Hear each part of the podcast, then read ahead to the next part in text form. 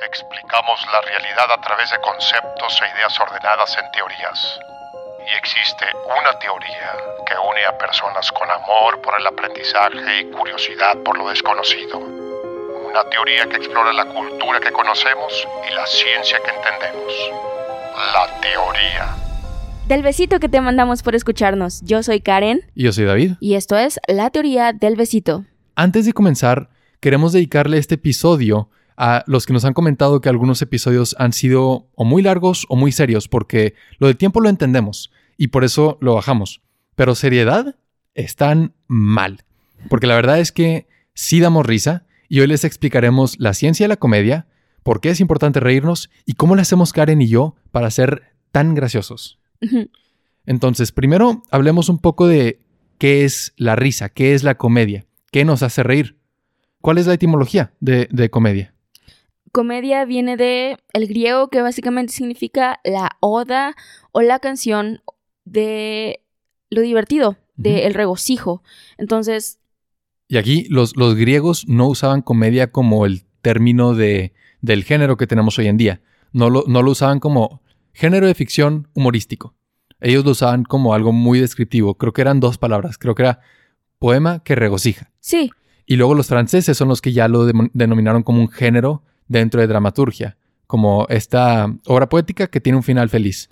Entonces, comedia como lo conocemos, pues sí ha cambiado sobre los siglos, pero teníamos esa idea de que hay obras de ficción que nos regocijan. No, hombre, y luego, o sea, no solo eso, me acuerdo que lo vi en alguna clase que Aristóteles, y, que es más o menos lo que hoy conocemos como parodia, o sea, no solo no se parece un poco a lo que nosotros conocemos como comedia, porque nosotros sí lo vemos como un género, pero ellos estaban describiendo la realidad exagerada que ellos conocían. Entonces lo que decía Aristóteles es, nos podemos no reír, sino regocijar con el hecho de que tú no estás viviendo la pesadez o la realidad extrema que este personaje que estás viendo en el teatro. Entonces nada más era para representar una felicidad extrema. Y por eso, y esto es algo que yo no sabía, no sé si recuerdas el logo de los teatros que son como dos máscaras. Sí, los dos, sí. Sí, que uno está feliz y otro está triste y bueno, es por las musas griegas, Talía y Melpómene. O sea, es esta representación de que Melpómene está triste, Talía está feliz. Entonces, nada más son personajes, incluso no, no, o sea, toda la construcción del teatro griego en torno a la tristeza y la felicidad, que no, insisto, no eran géneros, era nada más descripción de las dos emociones que consideraban base, es esto. Y yo no nos veo a nosotros poniendo en teatros de que afuera nada más todas las máscaras de nuestras emociones, ¿no? De que, hey, enojado como Inside Out. Y nada más todas nuestras emociones Estaba afuera del teatro. pensando en la película también. Sí. Pensando que, que tienes a alegría o felicidad, no recuerdo el nombre. Felicidad, Joy, creo. Ajá. Y, a tristeza. Sí. Y que esos son los protagonistas. Y que... Adiós enojo, adiós disgusto, adiós miedo, sí. Creo que en ficción jugar con esos dos extremos es lo más efectivo. O lo más impactante más bien. Creo que tener un, una obra de ficción donde las personas pueden reírse por un tiempo, pero después reflexionar y sentir como melancolía durante Sí. otro, es lo más impactante o lo que más se, lo que más se recuerda. Este juego o este rango emocional, yo creo que, creo que es muy humano. O sea, sé que otros animales también pueden sentir alegría y regocijo, pero, y también tristeza, Oye, pero no con nuestro rango. ¿Me explico? Sí, ¿sabes qué? Me recordó a las hienas del Rey León. Sí. Y que no sé si en realidad las hienas, o sea, yo sé que es el sonido que producen, pero... O sea, Pero sí es como se- una risa. Sí, sí, sí, se Sí, están se riendo o como- nada más es como... Creo que sí, porque sí, ¿Sí? se escucha como una risa. Y, y, pareciera contagioso, ¿no? Que todas empiezan a, hacerlo al mismo tiempo. Ajá. Sí. Y también, otros de que pone tu chimpancés, también me suena que si están como emocionados, todos pueden empezar a hacer sonidos juntos. Tú los ves emocionados, pero yo siempre los veo enojados. A mí me dan mucho miedo. Tal vez están riendo porque que acaban de matar otro grupo de chimpancés o algo así. Pero, o sea, sí, el humor, aunque es algo que otros animales también experimentan, Sí. creo que como nos referimos, es muy humano. Y, y, tam- y también sabemos que es algo humano porque por los primeros chistes que se registraron. Yo no tengo idea de yo no sabía que, o- obviamente tengo idea de que registran cosas, ¿verdad? Pero el primer chiste, ¿y ¿de qué es? Pues de lo que encontré, Ajá. son idénticos a los chistes que escucharías hoy en día, con temas como pedos, sexo y penes. ¿Sabes qué? Yo me imaginé que iba a ser como cosas de cultivo o... La verdad, yo también pensé que iba a ser algo Sí. oh, de, de- de- de ese contexto, sí. de que chistes de cuántas vacas necesitas para X, Ajá. o de que lo de la gallina, de que algo muy rural o algo muy como fichado de esa época. Sí. Pero, mira, déjame te cuento el, el chiste que dice Y, ser oye, el más viejo. tiempo, ¿De dónde es? Porque, o sea, yo me situé instantáneamente en Es- tiempos de chinampas y me Es de, imaginé que es de ey, Sumeria. se, me, se me hundió la chinampa o algo así, no sé. Sí, no, el, el primero es de Sumeria y este data al año 1900 antes de Cristo y dice así: algo que nunca ha ocurrido desde tiempos inmemorables. Una mujer joven no se tiró un pedo sobre las rodillas de su marido. No, Está- no a ver, a ver, a ver, a ver. Ah, ¿no, no se entendió? Tal vez No, no, lo entregué bien. Pero el punto es, este, jojo, jojo, imagínate una mujer echándose un pedo. Ya, ok, ok, Ajá. ok. Tiempo, nada más. La confusión no es parte de la comedia. Que eso es, eso es Sí. el suspenso. Sí, no debería entenderse. Sí. Sí. Pero no, o sea, el chiste es, las mujeres son muy correctas y qué risa Wow, sexismo. imaginar a una echándose un pedo. Sexismo 1900 antes de Cristo. Y aquí hay otro. ¿Cómo, este es uno egipcio. A ver. ¿Cómo entretienes a un faraón aburrido? Navegas por el Nilo con un bote cargado con mujeres jóvenes vestidas solo con redes de pescar y le pides al faraón que vaya a atrapar un pescado. Wow, estos no escatimaban en descripciones. Es como cada detalle de la mujer Sí. tenemos que darlo para que dé risa. Pero hasta ahorita tenemos una racha de sexismo. Sí, y chistes sí, de mujeres no ha cambiado. y, y otro, Pero tiempo, Sí. algo que sí le reconozco es esta burla a la autoridad. Es como, hey, ¿cómo podemos desquitarnos con esta autoridad? Chistes. O sea, si nada más a vamos a burlarnos de él porque es lo único que podemos hacer. Porque si no nos manda a matar. y esos dos chistes son antes de Cristo. Pero este otro que tengo es de, del siglo X. De Gran Bretaña. Entonces, este pensarías, ah, uno más moderno. ¿Ha cambiado algo el humor en, ¿qué son? 2800 años? Y dice el chiste así. ¿Qué cuelga del muslo de un hombre y quiere perforar el hoyo que ha sido perforado antes? Ok, dos cosas. Porque muslo es la pompa o muslo de que... Muslo de que pone tu, a- e- el interior de su pierna. Ya, ok, porque ahí está obvio, pero de que muslo yo me imaginaba algo colgando de sus pompas. Nada más como, hey, ¿qué? pero ya, su Sí. pene, sí. Entonces pensarías eso y el, el punchline es una llave.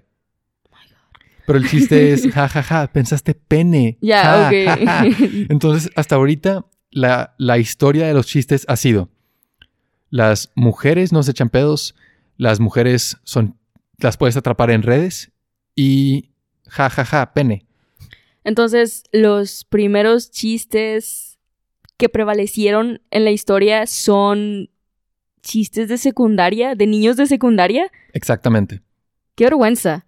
Más que vergüenza, bueno, es que yo creo que dice mucho, ¿no? Sí. que nos reímos de lo mismo. Entonces, pues claramente hay un factor como neurobiológico o, o social, neurosocial, lo que sea, que hace constante el humor. De que no importa quién seas, no importa de dónde vengas, no importa la época en la que viviste, Sí. Los chistes de, de pene te daban risa. Tiempo, porque ahorita que dijiste época, desbloqueaste la WandaVision, de que toda esta como corriente que está haciendo, no, no, no corriente, o sea, nada más los cambios que está haciendo con respecto al, al- a los capítulos, Veo la tu- temporalidad, ajá. Sí, ok. Entonces, por los que, para los que no han visto la serie, en WandaVision em, juegan con diferentes géneros de televisión sitcom. Sí. Entonces, ves este sitcom de los 50s Ujú. y 60s como I Love Lucy. Y luego avanzan a los 60s y a los 70s con qué? Este, este, The Brady Bunch o. The Brady Bunch, no me acuerdo cómo se decía. Este, o The Happy Days. Sí. y después 80s, Full House, y después 90s, que es ahorita en lo que va, con Mal o 90s, 2000s, este, Malcolm el del medio. Sí. Y, y todos estos sitcoms pues tienen su comedia y varía el estilo. Pero hay algo que yo me di cuenta ¿Qué? viendo clips de I Love Lucy en internet. Ajá. Hay un skit de Drake y Josh que es... Ni siquiera sabría cómo llamarlo. No sé si es una referencia o de plano plagio. O sea, yo entiendo que no es plagio porque es obvio de dónde viene Ok. pero es idéntico. Y para alguien como yo, que solo vi a Drake y Josh, yo pensaría que era original de Nickelodeon.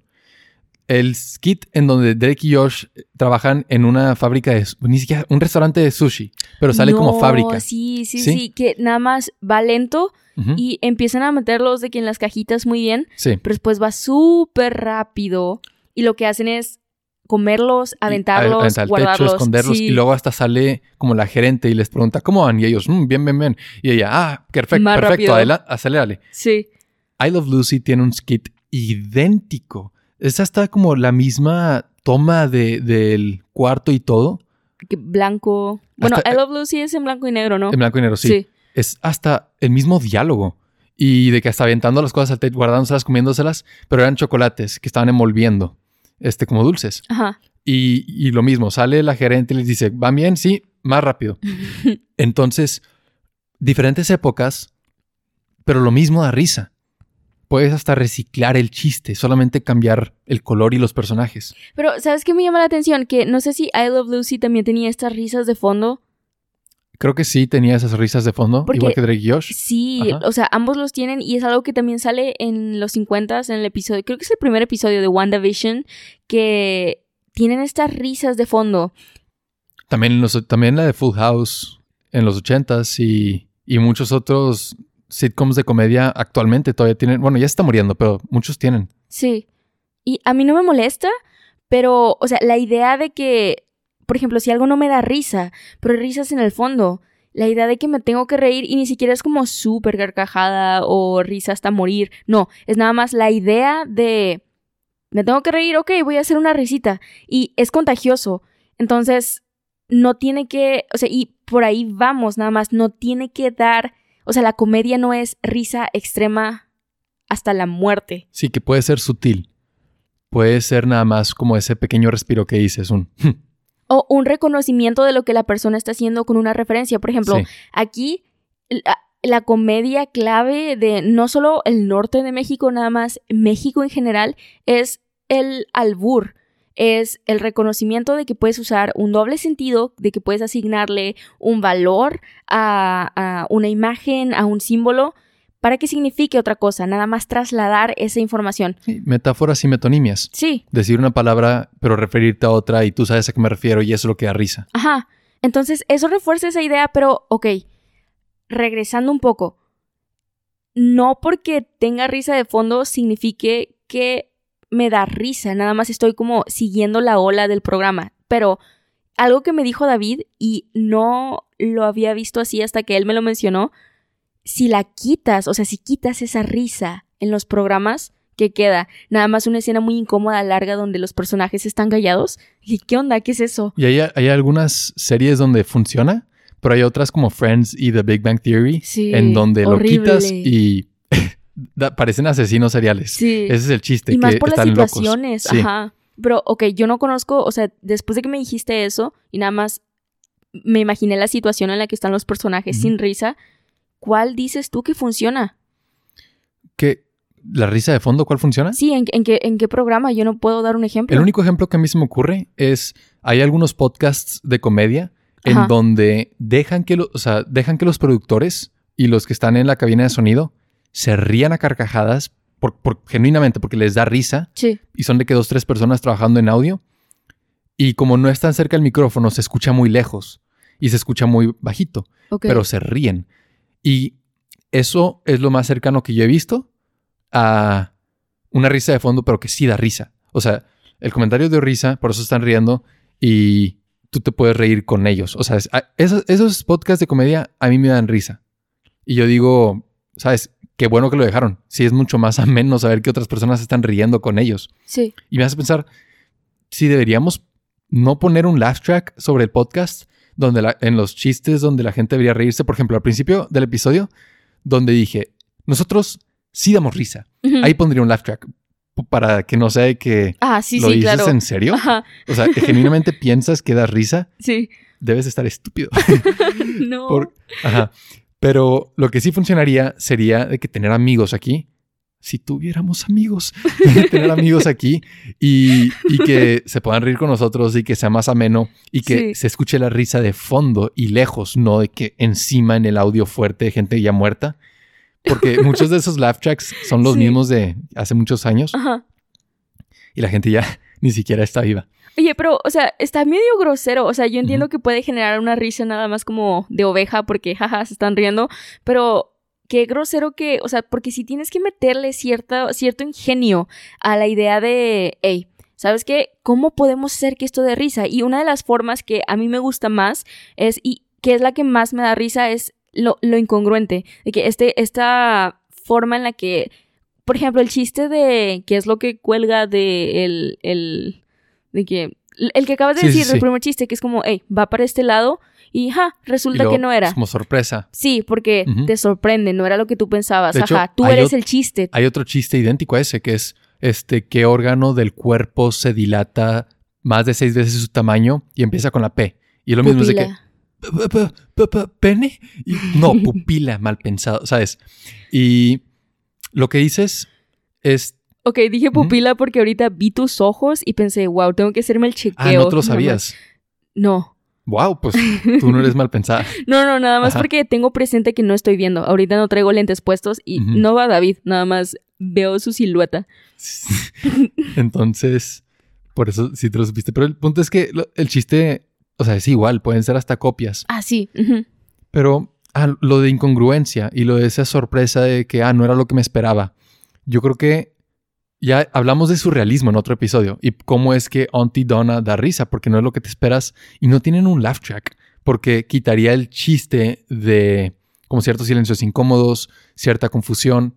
O sea, sería muy obvio de que, ah, aquí es donde me tengo que reír. Sí. Y, y hablando de eso de laugh track, hay algunos sitcoms que, vaya, si quieres medir como de una manera cuantitativa lo bueno que es un sitcom, pues cuentas los chistes Sí. por minuto.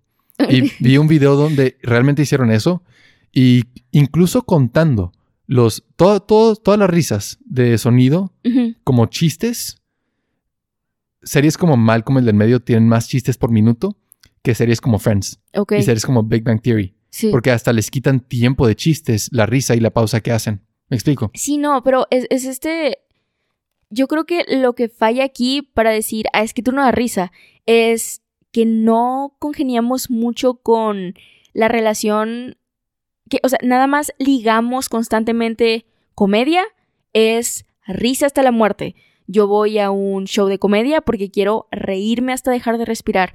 Cuando en realidad cosas pequeñas son las que importan. Por ejemplo, yo me acuerdo que Malcolm que muchas cosas que decían los papás, que ahorita, o sea, cuando lo veo otra vez, es como, wow, ¿cómo no capté esto? Y estaba Ajá. en otro rollo. Una mirada puede ser el punchline, Sí. un, nada más un movimiento, hasta un juego de cámara, el, de que el bajo de fondo, el brum, ¿sabes? Ese es el punchline. Sí. Y, y puede ser mucho más sutil. Porque, te digo, en Malcolm el del medio yo no sentía los chistes. Pero si los cuentas, o sea, si cuentas todas, todos los punchlines que te pueden hacer reír, está lleno. Sí. O sea, desde la situación hasta lo que se ve, hasta lo que dicen, es- o sea, es- está repleto. Y no, nece- no necesita recaer en un laugh track. The Office no tiene este laugh track, ¿verdad? No, pero ellos explotan el silencio. O sea, es, ellos hacen lo que pasaría si le quitas la risa de fondo a Friends. Es- ese sí. silencio incómodo es lo que te da risa. Incluso la como Jim, el, el personaje, sí, bueno, no sé, usualmente explico como si no supieran quién es Jim, pero X, no me importa si no lo conocen. Que Jim, cuando voltea la cámara, cuando alguien hace algo estúpido, nada más, eso a mí me da muchísima risa. Incluso yo lo llegué a copiar de que toda la principios de universidad, que con, con mis tres mejores amigas, nada más cuando alguien decía algo tonto, yo volteaba a verlas y les decía, ustedes son mi cámara de The Office, nada más, ustedes son el objeto al que tengo que voltear a ver cuando nada más reconozco algo estúpido. Y, y eso, la verdad, da más risa que, que algo tan obvio como ríete en este momento. O sea, la simple mirada de, estás, o sea, ¿entiendes lo que me está pasando? No, y ok, otra cosa que muchas personas toman el cringe como algo que te da, que nada más te hace hacer cara como si estuvieras tomando jugo de limón solo y nada más te hace hacer muecas. Pena ajena. Ajá. Claro. Sí, no, no- nunca se, o sea, nunca se me viene a la mente la palabra pena ajena, nada más que no puedo unir esos dos conceptos por alguna razón, pero bueno, ah, el cringe es una forma de comedia, incluso cuando la persona no lo está haciendo de forma consciente, te está generando, o sea, generar esta emoción en Sí. la que puedes reconocer y el cringe es como, "Ja, me debería de reír de ti, pero no lo hago porque está tan... Incómodo. Sí. Que no, que no tengas conciencia de ti mismo Ajá. y estés haciendo algo tan ridículo o, te- o sea, es tonto. Sí. Y aquí ya haré la transición a hablar de las teorías del humor. Ok. Porque todo lo que hemos mencionado, aunque parezca muy diferente, tiene sus teorías, está encapsulado en teorías. Y comenzando con lo que acabas de decir, esto de cringe y de reírte la pena ajena y la palabra alemana, este, la voy a, la voy a estropear. Schadenfreude, algo así. La, la podría buscar, pero la voy a decir mal de todos modos. Sí. Que es reírte del sufrimiento de otros. Eso se basa en la teoría de superioridad. Esta idea de que lo que nos da risa es lo que nos hace sentir superiores. Ok. Entonces, si ves a alguien fracasar, te da risa porque internamente dices, soy mejor que tú. Ajá. Como Pues la... yo no la tengo tan mal. sí. Exacto. Y, y quiero decir dos ejemplos, porque ¿te acuerdas de en la televisión donde ponían estos programas donde era Mm. fails, epic fails, ¿no? De que gente cayéndose por escaleras, resbaladeros, sí, sí, sí. y les ponían la música de... ¿Sabes? De como los globos movidos y todo eso. Sí. Y eso es teoría de superioridad. Decir, "Uy, yo nunca me caería por una alberca como tú, qué estúpido, ¿sabes? Qué estúpido que brinco desde el techo. Me explico, cosas así. No, y como Jackass. Eh, Como Jackass. Toda la audiencia es, ese, es esa pelea, o sea, lo que hace que te guste Jackass es esa comedia donde te hacen pelearte como es- espectador contigo mismo entre quiero hacerlo, pero sé que está completamente Y estúpido. hasta el nombre lo dices. Ajá. Mira estos idiotas. Sí. ¿Sabes? De que la- este es el título de la película. Idiotas. Y creo que sí, Jackass me suena a idiotas. Y eso es, me siento mejor que, me siento mejor conmigo mismo porque no soy tú. Sí. Y hay un- uno de mis podcasts favoritos, si no es que mi favorito, Your Mom's House, es un podcast con dos comediantes, Tom Segura y Christina Pajitsky. Y lo, últimamente lo que han hecho, que yo creo que ha sido súper exitoso, porque aparte es fácil, es contenido fácil, es, es una versión moderna de Epic Fails. Ven TikToks de gente que necesita ayuda y ustedes interpreten lo que significa eso, ¿ok? No quiero elaborar Ok. pero ven TikToks de gente que necesita ayuda, pero tiene un celular. Y la- el, el humor es, esta gente está loca y no somos, y no somos ellos. Sí. Entonces, eso es, eso es superioridad.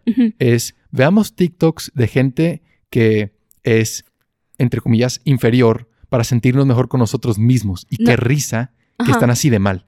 No, y tiempo, y ahí, cuando e- es el límite en el que no puede ser ofensivo porque no estás cruzando una línea imaginaria o cualquier línea que te puedas inventar para no ser agresivo u ofensivo, es, es ese parámetro, sí, es, es lo que hablábamos en, en el de surrealismo. No, no, ni siquiera fue, sí, sí fue surrealismo. O sea, en lo de surrealismo hablaríamos de, de incongruencia. no, la farsa. Yo cre- creo que sí, lo comenté. Es e como, "Ey, incongruencia. no Sí. me debería de reír de estas personas, pero... Pero sin- Es que me hace sentir bien. Sí, sí. Sí. Y lo, y lo internalizas. O sea, Ajá. tú sabes que sí te, te hace sentir mejor contigo mismo. Sí. Y lo de surrealismo se alinea a la teoría de incongruencia. Porque lo de farsa quiero aterrizar al final. Ok. Pero teoría de incongruencia es que, ok, sí, lo de superioridad funciona, pero lo que realmente nos da risa es lo que no tiene sentido, lo ridículo, ese, ese giro, ¿no? Em, el que el punchline sea una sorpresa y desafía tus expectativas y ese como jo, jo, que el juego que hace en tu mente de no me lo esperaba, da como esa cosquilla mental de, ja, qué chistoso, qué, qué raro que sea de esa manera, Sí. Y pone tú de que una imagen que parece ser una cosa y luego volteas el celular y es otra. Y no- eso yo no pienso que te pueda hacer reír a carcajadas, No. pero puede ser un buen chiste. Sí, porque también va ahí de la mano el reconocimiento que te estás equivocando. Sabes que tienes este parámetro de primer pensamiento cuando en realidad... e- e- Y, también es burla- burlarse de... Eres tan, eres tan tonto que pensaste en lo más común, cuando debiste haberle como dado tiempo a tu cerebro para recapacitar. Pero siento que eso no es la idea porque, por ejemplo, me acuerdo mucho, o sea, yo, y eh, aquí va el ligado, el hecho de que a, veces, a veces creemos que no tenemos un tipo de humor tan sofisticado o lo que sea, y yo sí me he descubierto diciendo, tengo un estilo del humor bien tonto, porque me río de cualquier cosa. Y ahí cometo el error de decir, si no me río no es comedia, pero no va por ahí lo que estoy diciendo. ¿Te acuerdas? Y siempre lo voy a mencionar. La- no sé si te acuerdas de la escena de Meet the Robinsons. Sí. donde el, el abuelo se pega con la albóndiga. Sí. Y es incongruente, o sea, lo que da risa ahí es por qué este señor se viste al revés No, no, bueno, a mí me da risa y come al el revés. sonido Ujú. que hace la albóndiga pegando a su piel. Nada más como ¡puc! Pero también es, o sea, lo- el setup. El Ah, setup claro, es, claro, claro. este señor está bien chistoso, ¿no? Está, Sí. Se viste al revés, no está loco y es nada más su personalidad. Y luego resulta que lo hace desde joven. Sí. Y no te da una explicación porque solo es incongruente con la realidad y todos lo aceptan. No, y, y, eso luego, da risa. si le escarbas un poquito más, al menos conmigo, es como Jackass, me hace querer ser él. Nada más, ey, yo Sí. me gustaría raparme, tener nada más el pelito de viejito, vestirme con nada más mi ropa al revés y hacer ese sonido. Ser la incongruencia para divertirte a ti sí, mismo. Sí, sí, Sí, sí entiendo eso. Y creo que muchos sitcoms se apoyan de eso, de lo, lo que no tiene sentido. ¿Me explico?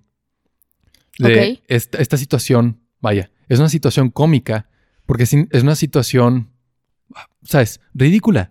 O sea, ¿en qué oficina tienes un, ah, esto? ¿Sabes? ¿En qué oficina Sí. juegas a las Olimpiadas o en qué oficina, ¿sabes? No vi mucho The Office, pero tienes un jefe que, que le habla así a sus empleados y los trata como si fueran su familia. Está Sí. ridículo.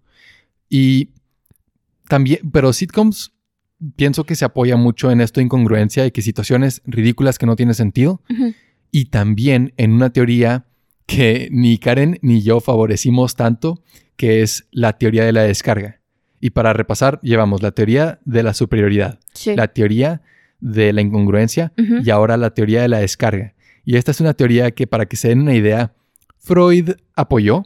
Ni me acuerdo, nada más la bloqueé. Sí, la teoría es básicamente que de- usas el humor para descargar y aliviar tu represión emocional que deriva de tu sexualidad. La pesadez de la reprimida. sociedad. Exacto. Entonces Freud dice, lo que nos da risa es todo aquello que sacamos porque no hemos tenido sexo. Y está...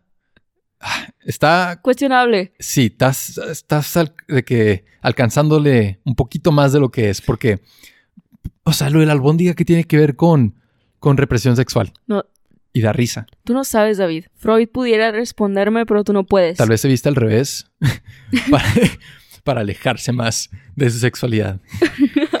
Pero no sé, a mí eso, yo creo que, bueno, yo pienso que eso no completa la explicación del humor. Y, y yo creo que la teoría que mejor describe qué es lo que da risa y la teoría que nosotros proponemos para enseñarles cómo da risa a ustedes es la teoría de la transgresión benigna, porque une varios de estos conceptos. Sí. ¿Qué es una transgresión benigna? Explícanos. Es. Y eh, es, es algo que tienes que tocar con pincitas porque ahorita vamos a mencionar. eh, va ligado a la cultura de la cancelación. No, no va ligado, nada más. Es un efecto colateral. No completa la cultura de cancelación, Sí. porque cultura de cancelación puede ser por cosas que ni siquiera eran chistes, Ajá. pero la razón por la que lo hemos atado es porque no se comprende este concepto. Sí, Entonces, la transgresión benigna es el acto en el que no eres lo suficientemente monótono como para ser aburrido, pero tampoco eres lo suficientemente agresivo como para ser ofensivo. Y ahí están las dos palabras. Entonces, transgresión es que tienes que tienes que chocar con alguna norma social o con alguna expectativa humana. Sí. Y benigna es que no te pases, básicamente. Y, la idea es que cualquier cosa en, en- en ese límite o rango nos da risa. Sí. Pero, Y- y aquí, aquí es donde muchas personas probablemente piensen, ay, pero es que ahorita ya no se puede decir nada sin que sea agresivo, sin que alguien se ofenda. No, no, no. No creo que esas personas entiendan muy bien la teoría de la transgresión benigna porque, o sea, no se trata de ir ofendiendo a todos, o sea, si tú ya ofendes a alguien, es porque estás cruzando esa línea. Y es que es un, es un entendimiento limitado de lo que es esta transgresión.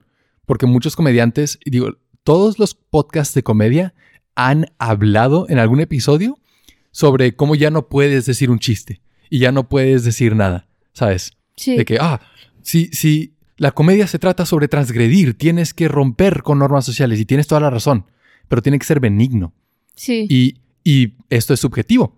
Tienes que conocer a tu audiencia. Ah, O sea, hay audiencias para las cuales una transgresión es tan benigna que hasta es aburrida. Y hay otras para las cuales es tan ofensivo que no, no da risa. Y, y ese es el arte de la comedia. O sea, si te haces llamar un comediante, tú tienes que saber dibujar esa línea. O sea, en Your Mom's House, o sea, me encanta y no quiero que los cancelen, pero hay cosas que dicen y hacen que en cualquier otro lugar los queman. Sí. Sí, yo he visto gente que ha sido cancelada por nada en comparación a lo que estos locos dicen y hacen. Y da risa. Y yo no, o sea, a mí no me ofende, ¿no? Pero tal vez si yo tuviera, tal vez si yo veo a un primo en uno de esos TikToks Sí. y digo, hey, eso es de que es familia. Ajá. Eso ya cruza una línea para mí. Entonces vamos a dibujar aquí como una tabla mental para entender esta, esta diferencia entre qué es muy agresivo y qué es muy aburrido. Entonces, imaginemos que tenemos a un amigo y un extraño y, y le pasa algo malo y le pasa algo terrible. ¿Sí? Entonces hagamos esa distinción, como de que una X y una Y. Si a tu amigo le pasa algo malo, te puede dar risa, ¿no? A todo, de que si tu amigo se tropieza, Sí. te puede dar risa, si sabes que no se lastima. Pero si a tu amigo le pasa algo terrible, te puede, te puede dar miedo. Ya no hay risa, es te preocupa si se cae de eh, si tiene un accidente automovilístico y se las- lastima y va al hospital, no da risa. Claro. Al menos no, en- no inmediatamente. Cuando se recupere, tal vez. Y, y ahora vamos con el extraño. Si al extraño le pasa algo malo, como que se tropieza, a Karen le daría risa, pero tal vez a muchos no. tal vez muchos dirían, "Ah, nada más se tropezó. Sí. X, qué aburrido. Y a, y a él, si le pasa algo terrible, ahí sí te puede dar risa, porque está distanciado. ¿Me explico? Sí. Entonces está este juego donde no es ni el acto ni el sujeto, es la combinación. Sí. Y cuando no dibujas bien esa línea, terminas diciendo, oh, ya no puedes decir nada, ¿sabes? Y tiempo no tiene que ser algo extremo como le pasó algo extremadamente malo. Es, o sea, por ejemplo, a mí me da mucha risa y no la persona, es el acto de correr. La idea de que si veo a cualquier persona correr me da mucha risa. No por cómo corran, no porque estén corriendo, no. Es la idea de que su cuerpo puede hacer eso, de que puede levantar su peso en brinquitos. ¿Y cómo se relaciona esto con la transgresión benigna? Ahí, ¿cuál es, cuál es la transgresión que se hace a la norma social? Ah, no, es, es lo que estás diciendo de... no, no, lo que... Parece que me fui, pero no. Mi punto es que no tiene que ser algo extremo como se murió, jaja, Sí. me da risa en un extraño o ja, se rompió una pierna, qué risa, no es mi amigo. No, puede ser cualquier cosa. Ok, yo creo que lo que estás diciendo es que sí, dibujamos este, este margen entre lo que es una transgresión pero no es maligno, Sí. pero que también hay, hay como puntos afuera del del límite. Ah, claro, o sí. sea, pueden haber cosas que ni siquiera transgreden y son benignas y no son aburridas, o sea, pueden ser humorísticas. sí, excepciones. Y, o sea, gente hace chistes y memes de actos terroristas donde mueren cientos de personas. Es que ya pasó tiempo. No, in- de inmediato. De que este comediante, no me recuerdo el nombre, pero no importa, Ajá. tuiteó una burla a Kobe Bryant justo el día que murió. Uy. Y, y lo cancelaron. Pues Y a él, él no vio el problema. Él dijo, a a mí me da risa. Soy un comediante, yo hago chistes. Ajá. Y yo lidio con el sufrimiento a través del humor. ¿Me explico?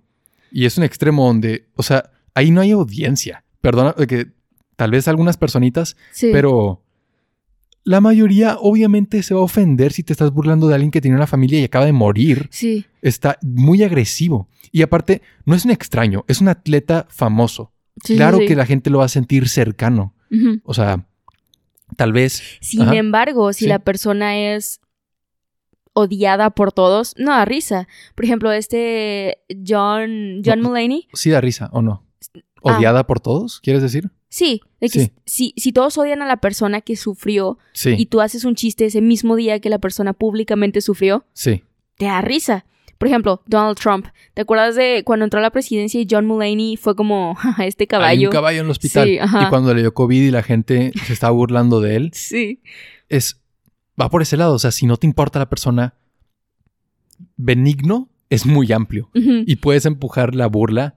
Benigno y- es el gobierno mexicano, nada más como, ah, como tú quieras. Sí.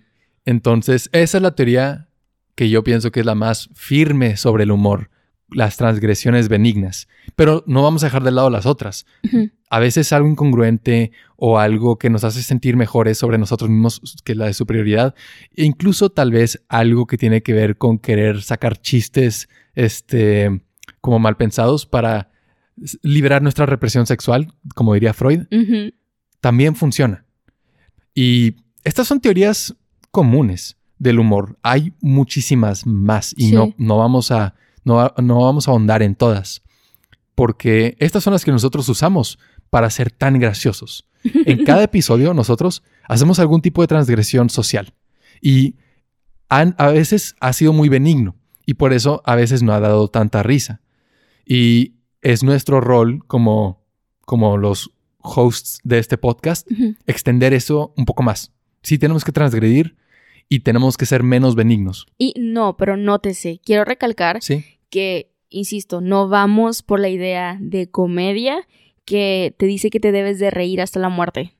Sí, no, Comedia es es, sutil. sutil, es tranquilo. Sí, es reconocimiento. Por eso no estamos en el- la categoría de comedia. Ajá. eh, principalmente, porque es, eh, es tranquilo, ¿sabes? Y, y yo creo que los comediantes a veces sí se pueden tomar muy en serio lo de la transgresión social y a veces funciona. Y por eso a mí no me gusta cuando empieza con un disclaimer como, eh, si tienes un estómago sensible o no te gusta que los chistes sean de humor negro, ¿sabes? No escuches este episodio. Si ya nos Sí. conoces, ¿para qué nos escuchas? O sea, si estás haciendo una aclaración como esa, tal vez lo que estás diciendo no da risa. Porque si tu, o sea, si tu audiencia le da risa, no tienes por qué aclararlo, Ujú. ¿sí? O sea, en Your Mom's House no es como que andan diciendo, ah, ¿sabes? Trigger warning, ¿sabes? Váyanse, ¿sabes? Yo creo que ahí es, este, te falta medirte mejor. Y nosotros, por eso no hacemos disclaimers, Sí. pero este, sobre nuestros chistes. sí, pero, ok. Han sido muy benignos. Hay y, que hacer y chistes más también de malignos. que yo, de que por ahí he escuchado de que hay, hay ciertas cosas que dan cringe. Perdón, cringe es comedia. O sea, actualízate, nada Sí. más. Hey, pero yo creo que gran parte de, y aquí ya brincamos a argumentar porque sí damos risa. Y hablando en serio, más que argumentar porque sí damos risa, es un ejercicio personal para Sí. saber qué es lo que tenemos que hacer en futuros episodios para que sean más entretenidos para ustedes. Y sí, o sea, hablando en serio, sí es lo que hemos dicho. O sea, sí tenemos que aplicar mejor estas teorías Sí. a nuestro contenido. Y, ok, principal problemática que yo he visto es que yo me agarro mucho, me confío mucho de mi lenguaje corporal. Así que siempre me estoy moviendo, que hago muecas, que muevo la cara. Y eso sí me ayuda bastante eh, al momento de generar una risa, un reconocimiento cuando estoy intentando dar risa. Y me di cuenta de que es imposible que ustedes puedan escuchar por el tono de mi voz Sí. que estoy haciendo alguna cara o algún movimiento con mis manos o con mi cabeza. Claro, o sea, la, la limitación de- del audio y tenemos Claro. que compensarlo asegurándonos de que el punchline sea verbal. Y, Y- claro, tiene entonación y fluctuación, etcétera, pero tenemos que decirlo. No podemos Sí. hacer una mirada nada más o un guiño. Y, por ejemplo, David. que David a veces tiene el mismo tono de voz, pero hay un ligero cambio en cómo lo está diciendo para saber que no es en serio, que es una broma. Y sí me han dicho, oye, ¿en serio David piensa esto? Y es como, no, no, no, no, era una broma, nada sí más me ha que... pasado. Sí. Donde, y la gente piensa, es que cambia. Si lo dijo en serio, es una transgresión No, pero ¿sabes ofensiva. ¿Sabes cuál es el problema? Que a mí también me pasaba al inicio. Nada más David me hablaba y yo no entendía muy bien su acento. Y no sé si es algo mío o es algo de todos. Ya me lo han dicho. Entonces tengo que. Tengo, tengo, tengo que mejor. Tengo, tengo que hablar mejor. Hablas Definitivamente. como AMLO. No. Ni modo. No, pero sí, al inicio de nuestra relación, e- es más, ni siquiera cuando éramos novios, que hablábamos más, cuando, eras, cuando éramos amigos, cuando nos conocimos, Sí. yo se los prometo, había momentos donde nada más veía que David movía la boca y decía, voy a decir que sí, no voy a hacer nada más que asentir, a ver si, si funciona o no. Y yo internamente pensando, wow, Karen escucha muy bien. Quiero pasar el resto de mi vida con ella. Gracias por escucharme. No, porque re- Sí. sí, recientemente, recientemente hicimos un, un, ahorita que mencionas lo de escuchar, hicimos, bueno, yo le mandé a David porque Hank Green lo hizo en un TikTok, eh, un estudio, no, no es un estudio, es como una prueba para ver qué tan buen oído Audición tienes. tienes, Sí. claro. Y Lo tienes que volver a hacer, porque sí. Bueno, básicamente te dice la edad de tus oídos y a mí me salió 51 años. Pero no sé cómo lo hiciste. Ajá. no, o sea, no puede ser que tengas la audición de alguien de 50 años. Nada Sí. más no. Tal vez alguien de 51 que nada más está muy cuidado. Supongo. Pero ahí el punto es que yo tengo que hablar más claro y tú tienes que escuchar. no solo decir que sí. Sí. Pero. Ah, lo de la transgresión. Ok, Sí. hay, hay veces que yo digo algo y cae plano. Y yo puedo decir, ja, a mí me da risa. Y ese no es el punto del humor. Claro que es divertirse a uno mismo, pero la gente tiene que entender, ¿no? Es una mala comunicación de parte del mensajero. Sí. Si ha- haces un chiste y la gente se confunde y piensa que piensas eso y estás loco. Y la verdad, o sea, gran parte de la forma en la que creo que genero comedia va muy ligada también a las referencias que tengo con las personas cercanas a mí, que sé que me están escuchando y, y que pueden hacer, o sea, que nada más es como, ja, dijo esto, qué gracioso, a mí también me da risa. Pero también siento que mi tipo de comedia es cuando le envías un meme a alguien y pone de- todo en mayúsculas ja ja ja ja ja y sabes que la persona no se está riendo pero está reconociendo que sí se pudo haber reído. Creo que eso es el tipo de risa que yo genero, nada más como ja, me reiría, pero no lo hago, nada más reconozco que podría reírme. Ni, ni siquiera sé cómo llamarle a eso. Como una risa imaginaria. Sí, Ok. la Una- posibilidad de risa. Una risa virtual. Sí. No, ex- no está, pero es potencial. Y esa es la risa que nosotros damos, una risa virtual. Una risa que no hace que Te se rían, pero podrían. Sí. Y si metiéramos la risa de fondo, ya se haría por completo, ya se estarían riendo a carcajadas. Yo pondré una risa chistosa. Pondría la tuya. Gracias. De Sí. sí, sí Risas de foca para Sí. nuestro laugh track. Me acuerdo que te tardaste un chorro en reírte conmigo. Mi risa es de ahogado. Sí, no, porque yo me acuerdo que pensaba que le pasaba algo, como si se estuviera, no sé, ni siquiera puedo describirlo. O sea, pensé que él genuinamente se estaba convulsionando Sí. hasta que ya por fin soltó el sonido de su risa. Y Freud diría, es la represión sexual. Freud diría, es que la, la teoría de, del, ¿cómo era? Este, la descarga. Sí. Y David no descarga. Lo contiene y por eso se escucha ahogado. Oye, no, pero está bien loco, suena como silla eléctrica. Nada más de que, imagínate a alguien que se sienta en la silla y nada más de que riéndose. Sí. No sé, me lo imagino así. Y suena feo, suena agresivo. Mm. Suena como yo cuando me río. ¿Y por qué? Ok, otra vez. ¿Por qué damos risa? Más bien, ¿qué es lo que tenemos que hacer para dar más risa? Entonces, no podemos recaer en como el chiste de los memes que ves la imagen y ya entiendes. Y con una frase pequeña tienes el punchline. O sea, si nosotros tenemos, si pienso otra vez, tenemos que transgredir expectativas. ¿Sabes? Sí. La gente piensa, ah, es un podcast de filosofía. Y la gente ve el título y dicen, ah, este episodio se trata sobre esto. Y luego nos escuchan y se dan cuenta de que no lo están diciendo tan en serio. ¿Sabes? ¿Sabes Hay algo de, de, Sí. de como burla hacia nosotros mismos y hacia el tema en general y las teorías y Freud en específico, que, que no es filosofía este, por, y hay varias palabras para decir esto, pero por como, eh, eh, ¿cómo se dice? Echar rollo. Ajá. Es filosofía para divertirse, aprendizaje para divertirse. Yo creo que ese es nuestro, yo creo que ese es nuestro tipo de comedia. Es nada más divertirnos. Sí. Y la transgresión es, eh, ¿sabes? ¿Sabes? Aprender no es algo que tiene que ser aburrido y escolarizado. Puede ser algo de burla.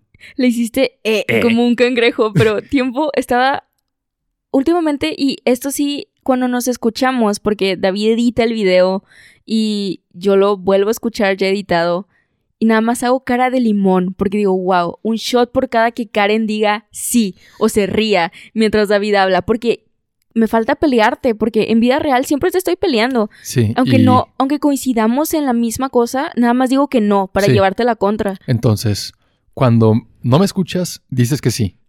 Y cuando sí me escuchas, me dices que no. Está, es- está muy padre la interacción que tenemos, ¿no? Y cuando la, cuando la gente dice, ah, lo más importante en la pareja es la comunicación, nosotros res- respondemos, No. y la no, sí, es la comunicación, pero no te compliques. Si no, si no entendiste, di que sí. Si entendiste, di que no. No importa lo que pienses. Así, así lo hacemos nosotros. Y es, ok, nos da cringe a veces lo que decimos y lo escuchamos y, y es porque somos nosotros mismos. Y yo creo que eso es también una, una parte por la cual podemos hacer comedia, que tenemos un grado de conciencia de nosotros mismos. ¿Cómo puedes transgredir normas sociales si no sabes cuáles son? Ay, no sé, pero tiempo, me acabo de acordar el episodio de... No me acuerdo qué era, pero no sé si se acuerdan, si se acuerdan, estamos de que todo, Ujú. un chorro de personas aquí, A no. ver, di, di cuál. ¿Te acuerdas de Jake, el chiste de Cartoon Network que decía, que era una- con unas sirenas, Sí, de el no sé qué que camina, de que... perdió a- el de perdió los brazos. Ah, sí, Que perdió perdió el brazo y la pierna. izquierda. Ahora camina derecho. Que me acuerdo que dije, wow, ¿y qué pasa si son de que, porque tú dijiste, son diestros en algo? Y me dio mucha risa que tú dijeras de que diestros. Y fue como, Ah, diestros en armas y tú dijiste, este... para los, ¿Y qué van a hacer los zurdos? sí. Sí. Y ya, qué vergüenza. Que no, hay veces en las que nada más estoy en mi cama acostada y digo, no puedo creer que dije eso. No, está, sim- está simpático. Y a mí también me han dicho de que Simpático. has contado, has contado chistes que son chistes, me- así me lo dijeron, de novio. Ah, Y eso significa que no da risa, pero a tu está novia, simpático. o sea, tu, no- tu novia se ríe por amabilidad, Oh, por compromiso. por compromiso. Ni siquiera porque da risa, porque según esto te Sí, es- ama. Es, por compromiso, es porque es tu novia y es como ja, ja, ja, ja. ¿Sabes? Me- gustas. Pero eso es lo que me han dicho y, y sí, no somos comediantes, no tenemos esa, es la capacidad de hacer el arte, Ajá. de hacer un setup y un punchline. O sea, decimos cosas que básicamente nos dan, nos dan risa a nosotros. Pero sí pienso que tener conciencia de estas teorías que dan risa nos va a ayudar a, a saber cómo aterrizar mejor. De que esto es una transgresión, esto es ofensivo, esto es no, no tiene sentido, ¿sabes? Sí, porque al final del día tenemos lo necesario para hacer comedia, estar conscientes de nosotros mismos. Es Fa- todo. ajá, fácilmente pudiéramos que agarrar grupos de personas que son blancos fáciles. De que, ah, los que piensan que la Tierra es plana y nada más burlarnos de ellos para que todos nos sintamos superiores y, y nos reímos, ¿sabes? Pero, o sea, no, o sea, no es el punto del podcast de que ver gente cayéndose, videos de gente cayéndose y reírnos de ellos Ajá. es, eh, o sea, como queremos aprender, tenemos que empujar barreras. Entonces, sí. va más por el lado de que tenemos que romper reglas y en este caso es académicas, formales, reglas de pensamiento. O sea, decir, eh, se vale pensar así, ¿sabes?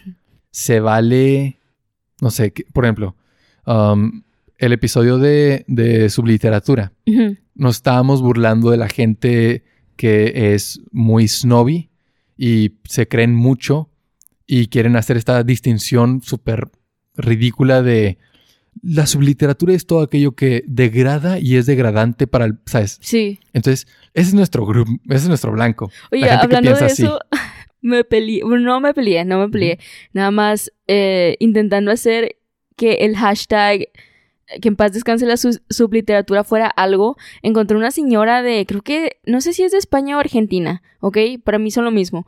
Pero encontré esta señora que tenía un debate en su Twitter, hizo un tweet y un hilo de explíquenme por qué piensan que la subliteratura, o sea, ella estaba a favor del uso de subliteratura, Sí. pero nada más estaba haciendo su rollo y nada más le respondieron puros boomers que tenían de foto nada más su, su frente y sus ojos, de que es bien chistoso. O Freud. Sí. Entonces, ah, o como típica señora que tiene que el piolín y la, la florecita de buenos días, Dios te ayude. Y mm, me di cuenta de que fui la única que le puse de que, hey, ya cálmate. Y, y sí, me arrepiento un poco, pero no creo que encontrar, o sea, porque con base en nuestra audiencia, encontrar de quién reírnos es más difícil porque es un poco variado, ¿no? Claro, no, y. O sea, lo que iba con eso de que. de. para sentirnos superiores de quién tendría que ser. Y sería de personas que. que no quieren divertirse, básicamente. Si te gusta aprender y te quieres divertir aprendiendo, nos, nos, aquí nos vamos a burlar de, de los que quieren elevar el conocimiento para alejarlo del pueblo. Siempre ¿sabes? podemos reírnos de ti. ¿De mí? Sí. Sí, también, de que eso también es algo que da risa. O sea, que tú te burles de mí y a través de tu burla, la audiencia se acomode y diga, sí, David es un tonto. Y no Porque Ajá. sientes, sí, porque, ok, te pasaste. En Discord, nada más como propaganda aquí metida como si estuviéramos en, como si fuera Big no Brother. es cierto. O sea, no, no- no nos burlamos de ti. No, no, no, no, no, Ujú. de mí no. Iba a decir que en Discord tenemos una dinámica en la que cada persona que entra se introduce y pone como, ah, me gusta esto, bla, bla, bla, nada más para conocernos. Y David fue el primero que puso su introducción. Sí. Y David puso algo súper robótico. Fue como, yo soy David, soy co-host del podcast La Teoría del Besito. Me gusta hablar. Fin. y es todo. Y todos estamos súper elaborados con emojis. Y puse en otro lugar de que, hey, yo creo que también la gente le da miedo como ofenderte. Y por esto lo estoy diciendo. Sí. No ofenderte, nada más como, hey, ya cálmate, ¿sabes? No seas un robot. No, claro, claro. Y, y yo, yo estoy segurísimo de que entre más personas nos escuchen, más personas se van a acomodar con la idea de burlarse de mí antes que de ti. Y va a ser como este, este juego de él es el chivo expiatorio y nos burlamos de él y todos nos sentimos superiores porque al menos no somos David, ¿sabes? Pero tiempo, sí. Si nos estás escuchando y todavía no te unes a la comunidad en Discord, hazlo, es gratis y, ok, solo quiero que lo hagas para que te metas en mi comentario diciendo que la introducción de David es popó y le des un corazón o una caca. Y deja un emoji, sí, de caca. Sí, porque puede reaccionar con una poposita. Entonces, gracias, fin. Y eso que dices, de, ok, esta es la burla hacia mí, pero viene de ti. Y, y eso es lo principal que podemos aprovechar para dar risa nuestra interacción. Este, este juego como de el de Drake y Josh, Sí, ¿no? Donde yo soy Josh, tú eres Drake, sí. tú eres cool, yo soy acá el que, ah, pero, pero hay que aprender. Y la gente dice que, ok, ya explicaste muchas teorías, ¿no? De que cálmate, ten una conversación normal. Yo sé que, pero es que, ah, ¿sabes? Ah, ah", ¿Sabes? No sé si cool, pero sí, sí no recuerdo mucho a Kuromi y My Melody, Claro. de, de que por eso hice el bordado y por eso está aquí en el giveaway. Que tú eres, o sea, tú no eres tierno, pero eres como My Melody de, oh, aprendizaje, vamos a hacer esto. Y sí me gusta la idea de que puedo decir, ya cállate, nada Sí. más, o sea, no, David, por favor. Y yo creo que eso da mucha risa. Ajá. Y en I Love Lucy es esta interacción de pareja, ujú. ¿no? Tienes a, a Desi y a Lucy, por eso el nombre. Jamás lo he visto, entonces, No, pero si viste WandaVision, el primer episodio, ah, ya te haces Es una idea. Es esa dinámica. ok. Y, y es la, la como el juego de la pareja Ujú. y el primer episodio de WandaVision donde este ah, ¿sabes? ¿Te acuerdas de la fecha? No me acuerdo. Y luego voy y lo hablo con mis amigos en trabajo y luego yo estoy aquí tratando de pensar qué hacer, estoy cocinando, él Sí, estaba, sí, ti- sí. ¿sabes? Y es, ese, esa dinámica también da mucha risa porque tenemos como una expectativa de qué es una pareja socialmente, qué, cuál es el rol del marido y cuál es el rol de la esposa. Y cuando divagan del rol y hasta llegan a un grado incongruente donde, porque, ¿sabes? ¿Por qué eres así?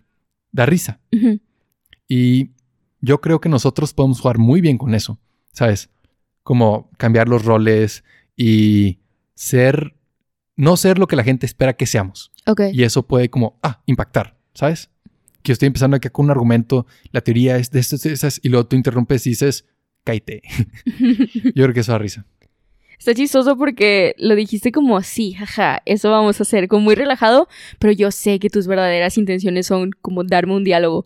Ahorita estás nada más metiendo en mi mente, esto vas a hacer, esto vas a hacer, como, ya lo hemos hecho. sí, ya sé, y es pero lo que nos, nos han dicho que da más Que no, risa y por eso seguirlo haciendo. me dio risa que sonó relajado, como sí, vamos a hacer esto, pero, Pero en no. realidad es un truco mental acá. Te estoy condicionando. Nada, es broma. Porque luego, luego tenemos, por ejemplo, esa es una transgresión. Decir, yo, el hombre de la pareja, te estoy condicionando. Y luego hay gente que puede escuchar eso y decir, hey, sabes, yo conozco, um, tengo amigas que fueron manipuladas por sus novios. Ajá, Y eso es muy ofensivo para mí.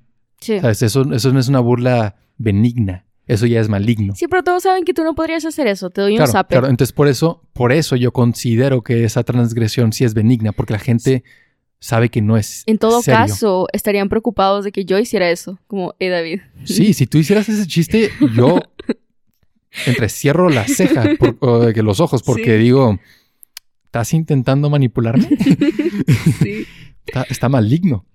Pero, a ver, ya hablamos de, de como el cringe que podemos dar y cómo la gente se puede sentir superiores que nosotros. Ya hablamos de nuestra interacción y cómo hacemos transgresiones benignas, como desafiando los roles de género, desafiando los- el- el- las expectativas de una pareja y sorprendiendo, ¿no? Con la incongruencia que tiene, que tienen algunos de los temas que tratamos. Sí.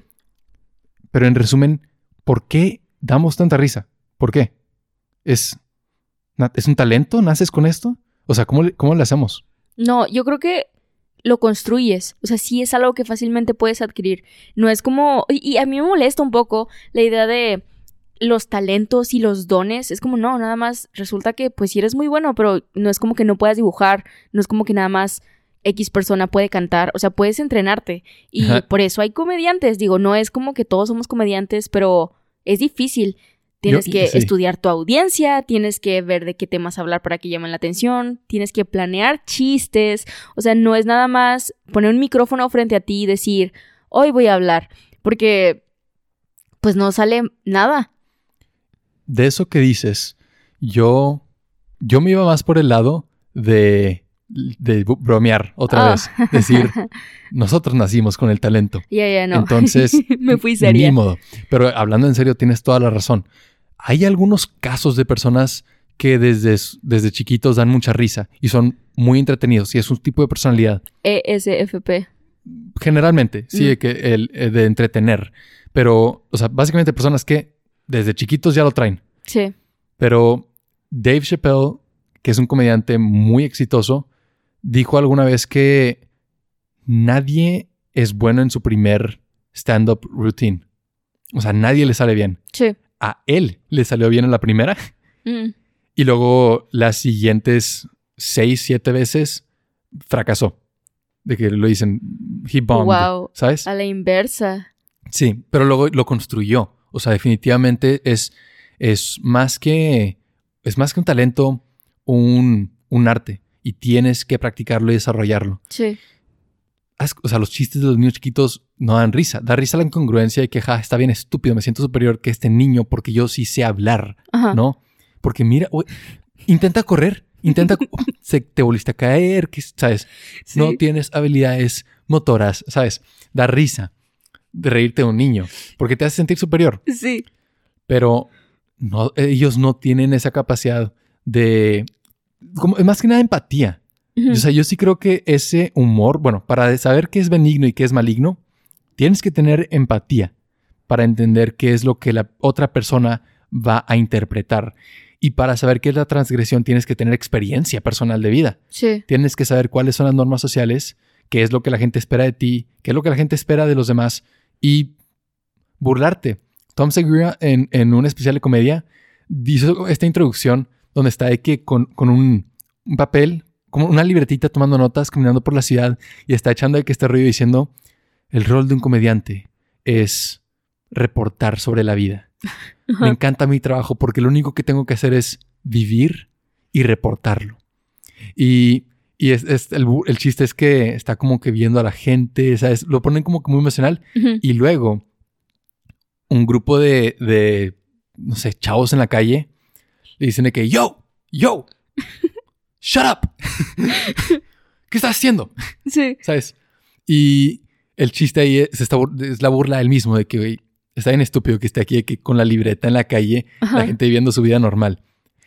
Entonces, Porque tiempo, sí podríamos irnos por esa, ese, porque sí da risa, pero podríamos irnos por, o sea, risa, igual ligándolo a que toda la comedia debería darte risa, no, pero es lo más común. Por ejemplo, tengo una amiga que está obsesionada, loquísimamente obsesionada con Franco Escamilla.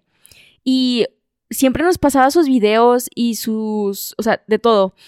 Ah, no digas el nombre porque la vas a quemar. ah, yo pensé que Franco Escamilla fue No, como de- David, ya de- lo dije. De la amiga. Ya, sí. no, no lo voy a decir. Pero, sí, no. pero una vez vi uno de sus videos y la mayoría de sus chistes son, o sea, sus stand-ups son sobre como cosas de hombres. de Como problema de... Wow, que, Yo también. Ajá. Lo primero que vi, lo único que he visto de él es algo de hombres. Sí, como eh, cosas con la esposa, con los hijos, con los amigos, con... Lo que te lavas primero cuando te bañas, Sí, el pecho. Y, y, como, y casualmente, casualmente de arriba... ¿Cómo que te la... David? Y empiezo en mi abdomen. Es de arriba hacia abajo. No, yo empiezo en mi abdomen. No, no, no, no. Es primero te tallas, o sea, si te vas a lavar el pelo ese día, de que te tallas con shampoo, después acondicionador en las puntas y vas hacia abajo para sacar la mugre hacia abajo, ¿no? Mm, Yo me voy más por el lado de que de limpio a sucio. Me recordaste, y creo que ya lo había mencionado, pero me recordaste a esos TikToks de el baño de los hombres y es de que tienen herramientas y nada más tienen un jabón con el que Sí. tallan todo, y que nada más eso vino por mi mente cuando dijiste que te lavas el estómago primero. Pero sí, y es que Como película, como de que escena de película de el actor está de que ja ja ja me lavo la panza. también, pero eh, empiezas con la panza o el, el pecho. O sea, estoy de acuerdo. ¿Por qué? Te- para mí es porque te vas de lo más limpio a lo más sucio y yo pienso que la panza y el pecho son áreas muy limpias, ¿sabes? No suda mucho, está enfrente, no tiene por qué estar, ¿sabes? No, no, no, nada más estás justificando algo irracional. No, nada más lo que estoy diciendo, no, lo que estoy diciendo es que la- lo único que vi de Franco Escamilla fue eso, empezó y dije, eh, no, no, y no me dio risa, ¿O qué tiempo que dijo que se lavaba el primero? el pecho. Y dijo, todos los hombres, no importa quién seas, bla, bla, bla, ¿sabes? Y que el orden después puede variar, pero lo primero es el pecho. Y, y para mí eso... Tal vez no eres hombre. Ok. Tal- para mí eso no es una transgresión. Es como. Estás es, es- para mí, ese tipo de humor es aburrido porque es como el que empieza con. Eh, ¿cuál es la onda con los aviones y los cacahuates? Es como. Sí, ¿cuál es la onda? O sea, que a quién le importa. No, y que no, está, no hay una transgresión, ¿sabes? No es como que. Me voy a burlar de las No, aerolíneas es que- y la gente es de que, wow, te estás iba, metiendo. a esto iba. De, nosotros no hacemos eso porque eso es apegar y él sí está estudiando a su público, Sí. ¿sabes? Porque eso es apegar a lo cultural. Sí, y, y la audiencia que escucha a Franco Escamilla es muy benigna, ¿sabes? Sí. Es muy benigna. Pienso y en no mi tiene- amigo y digo, wow, sí. Es muy Y, bonito. la- la- y para mí, ahí- ahí me- uno de mis comediantes favoritos es Tom Segura. Él es maligno, ¿sabes? Sí. Que no hay, ¿sabes? A mí se me hace benigno, pero entiendo que mucha gente lo escucharía y sus chistes son ofensivos. Yo no Eh, lo ¿sabes? escucho por lo mismo. O sea, yo sí me hace voltear a ver a David para ver si se ríe o no. Por ejemplo, en, en un stand-up se burló de, de, de todo un estado en Estados Unidos. Y esa fue su manera de decir, ok, uno de 50 me va a odiar, pero el resto se va a reír conmigo. No, pero Estados Unidos sí es muy buleable. Es de que el niño rico Sí. que nada más le metes el pie y se cae. Y él lo, él lo, lo focalizó a un solo estado. ¿Cuál estado? Eh, No me acuerdo, pero es de que Midwest. Ok. Entonces de que, ja, estos datos están bien estúpidos, ¿no? y, y todo el resto del, del país se ríe con él. Entonces él sí, él sí necesita ser maligno para su estilo. Sí. Y, y tiene que este chiste recurrente de, de su mamá viendo su contenido y nada más diciendo, la mamá es este latinoamericana. Entonces, de que, ay, no, Tomcito, no, Tom, por, no, Dios mío, Tom, no. Y a él, él dice que lo que más le da risa es poner a su mamá así, de que nada más estresada de, ay, Tom, no, me- me- sabes, no, ¿por qué me haces esto? ¿Por qué me haces esto? Y de- una vez hizo un chiste de Jesús y su mamá lo habló llorando. ¿Me explico? Entonces, su mamá no es audiencia, Sí. porque para ella sí es ofensivo, esta, esta es mi religión, Sí. ¿sabes? Y bueno, este, hay muchos ejemplos. Y el ejemplo, cuando, cuando dije eso de que empezar con un disclaimer en tu podcast, me refería a la cotorriza. Escuché Ah. un episodio de que igual, podcast muy exitoso. Los podcasts más exitosos en México son de comedia. Porque es muy agradable escuchar a alguien que se está divirtiendo, te diviertes con él. Sí. Es, da una flojera decir, voy a escuchar este podcast porque quiero aprender un tema nuevo. Eso no es suficiente. Eso no te, no te, re- no te hace regresar. Tal vez es padre aprender alguna vez, pero no te mantiene picado. Sí. Y el podcast de comedia sí, porque es algo que, que te libera dopamina y a casi se vuelve casi adicto de que quiero regresar cada semana a escucharlo. Y por eso el énfasis en que hay que ser más entretenidos y hacer esto un show. Y la cotorriza, escuché un episodio en donde empezó diciendo, "Eh, la vez pasada nos burlamos de esto, a alguna gente no le gustó y ese es tu problema, ¿sabes? Y entiendo, o sea, tienes que transgredir. Algunas personas no se lo van a tomar bien y a veces este, la audiencia latinoamericana, pues sí, puede ser muy benigna cuando les conviene, Sí. ¿sabes? Y luego es la burla ah, de que maligna para otros lados. Sí, sí, sí.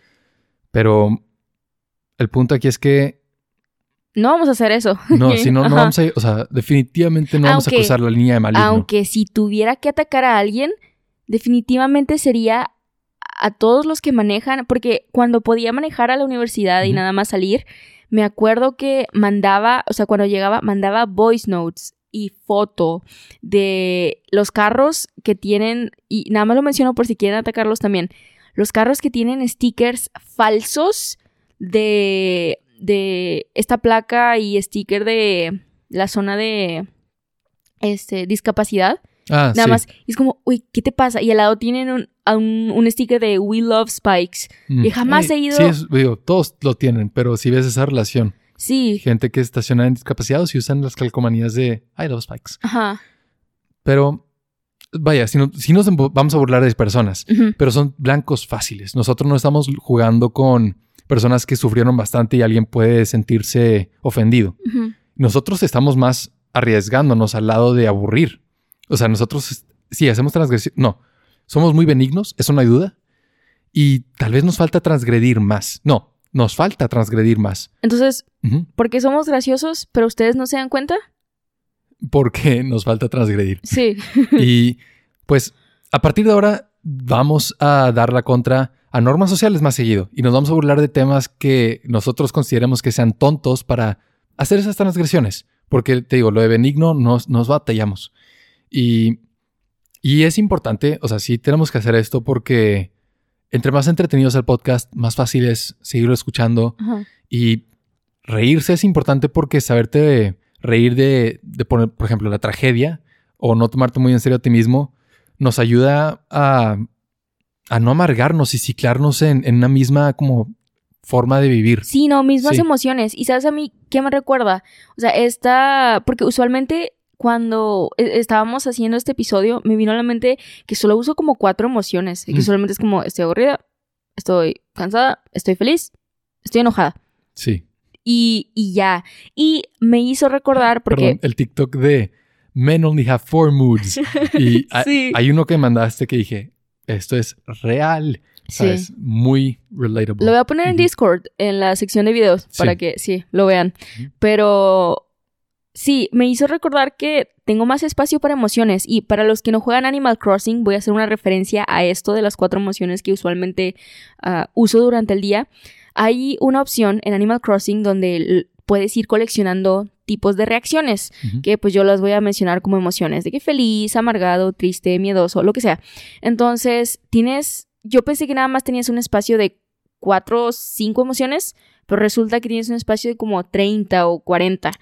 Ah, Y me hizo recordar haciendo este episodio que deberíamos de usar más, o sea, sí debería de usar más este sentido de ser como approachable a través de la risa, porque usualmente, y sí me lo han dicho, porque no sé qué idea tengan de mí, de mi cara, con lo que hemos dicho en los episodios pasados, o de mi estatura, o de lo que sea, pero me han dicho que, y más en universidad, cuando me vieron, me- les daba miedo.